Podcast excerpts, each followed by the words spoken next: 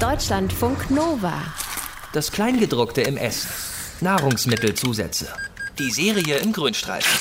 Esst ihr auch so gerne Ketchup, bei dem erstmal ein Schwall rotes Schwitzwasser aus der Flasche kommt? Hm. Oder kleine flüssige Gummibärchen, die kann man als Wässerchen mit Zucker und Farbstoff trinken. Ist nicht so euers? Dann seid ihr insgeheim Fans von Verdickungsmitteln. Johannesbrotkernmehl, Karagen, Xanthan und wie sie alle heißen, verhindern, dass sich in der Soße, im Dressing oder auch in der Wurst das Wasser absetzt. Und sie geben Eiscreme, Pudding und Weingummis überhaupt erst ihre cremige oder kauige Konsistenz. Die wären sonst auch eher süße Suppe. Aber obwohl so viele Lebensmittel auf Verdickungsmittel angewiesen sind, wissen wir kaum was über sie.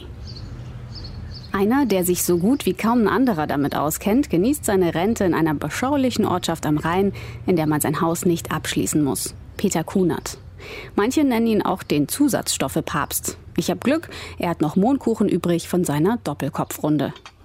Ich hoffe, der Mondkuchen ist ohne Zusatzstoffe. Nein, hoffentlich nicht. Der soll nämlich schmecken. Kunert hat das Standardnachschlagewerk zum Thema mitgeschrieben, war Lebensmittelkontrolleur, hat in der Industrie gearbeitet und im Gesundheitsministerium. Sein Buch steht bei ihm im Regal zwischen Dürrenmatt und Brecht. Zur Verteidigung der Zusatzstoffe hat er ein Gedicht geschrieben, in dem kommen auch die Verdickungsmittel vor. Aus Algen und Früchten, aus Harzen und Samen, die weißen, natürlichen Pülverchen kamen, verdünnen Kalorien um fast ein Drittel und heißen Gelier- und Verdickungsmittel. Für diese Ballaststoffe wird physiologisch der Name Verschlankungsmittel eher logisch. Verschlankungsmittel deshalb, weil man damit Wasser sozusagen schnittfest machen kann. Ist natürlich praktisch für Leitprodukte, wo man so elegant zum Beispiel Fett ersetzt. Aber ich kann ja wunderbar alles strecken, oder? Man kann auch eine kalorienarme Diätwurst herstellen, indem ich ein hartes Gel produziere, in Würfelchen schneide und mit ins Wurstbrät reinmische. Nur als Salami darf ich das nicht verkaufen. Nicht, sondern? Du musst irgendeinen Fantasienamen tragen und Kalorienersparnis durch Wasser oder sonst was angeben. Ja, ist doch super. Schreibe Ja. ich 30 Prozent Ja. weniger Fett drauf. Weniger Fett, weniger Eiweiß, mehr Wasser und trotzdem schnittfest. Das Ganze klappt, weil die Verdickungsmittel Wasser wie ein Schwamm an sich ziehen und festhalten. So kann es nicht wieder aus dem Ketchup raus. Und auch Brot wird langsamer trocken. Ob das Ganze dann eher wabbelig wie Wackelpudding wird oder zäh wie Gummibärchen, das hängt von der Struktur der Verdickungsmittel ab. Das sind lange Fadenmoleküle, die sich auffasern und dann rumschwimmen und der Sache eine gewisse Zähigkeit geben. Wenn sie sich auch noch vernetzen können, dann wären es auch Gele, Geliermittel sind es dann. Mit die besten Lieferanten leben im Meer. Sie sind grün, rot oder braun und selber ziemlich schleimig und wabbelig. Aus Algen macht man zum Beispiel Agar-Agar und Karagen. Aus Samen oder Harzen von irgendwelchen abgefahrenen Bäumen in Afrika und anderswo werden Johannesbrotkernmehl, Guarkernmehl und Gummi arabicum. Und Bakterien sondern zum Beispiel Xanthan ab. Für modifizierte Stärke wird Stärke so verändert, dass sie mehr Hitze, Säure oder langes Kochen aushält.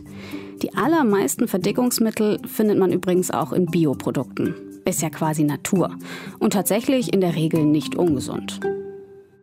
Die Europäische Lebensmittelbehörde macht sich bei vielen Verdickungsmitteln so wenig Sorgen, dass sie nicht mal eine empfohlene Höchstdosis pro Tag festgesetzt hat. Eine Ausnahme ist Cognac-Gummi, der zum Beispiel in Glasnudeln kommt. Für den hat Peter Kunert damals die Zulassung mit vorbereitet. Mit den Importeuren habe ich lange Zeit korrespondiert und denen die Argumente mit formuliert, wie sie den Antrag in Brüssel stellen sollen. Es ist dann Zusatzstoff E 425 geworden. Auch die Nummer hatte ich vorgeschlagen. Cognac-Gummi saugt allerdings so erfolgreich Wasser auf, dass sich das Zeug beim Essen im Rachen festsaugen könnte, mit Erstickungsgefahr. Auch Karagen ist umstritten, weil es in Tierversuchen Darmentzündungen ausgelöst hat. Schäden beim Menschen sind aber für die essenstaugliche Sorte Karagen nicht belegt. Peter Kunert hat in seinem Gedicht dazu jedenfalls eine klare Meinung. Ach, was muss man oft von bösen, giftigen Zusatzstoffen lesen? Wer den nicht mag, der sei so nett und liest das Packungsetikett. Bei Verdickungsmitteln sind die meisten angeblichen Gefahren jedenfalls Angstmacherei.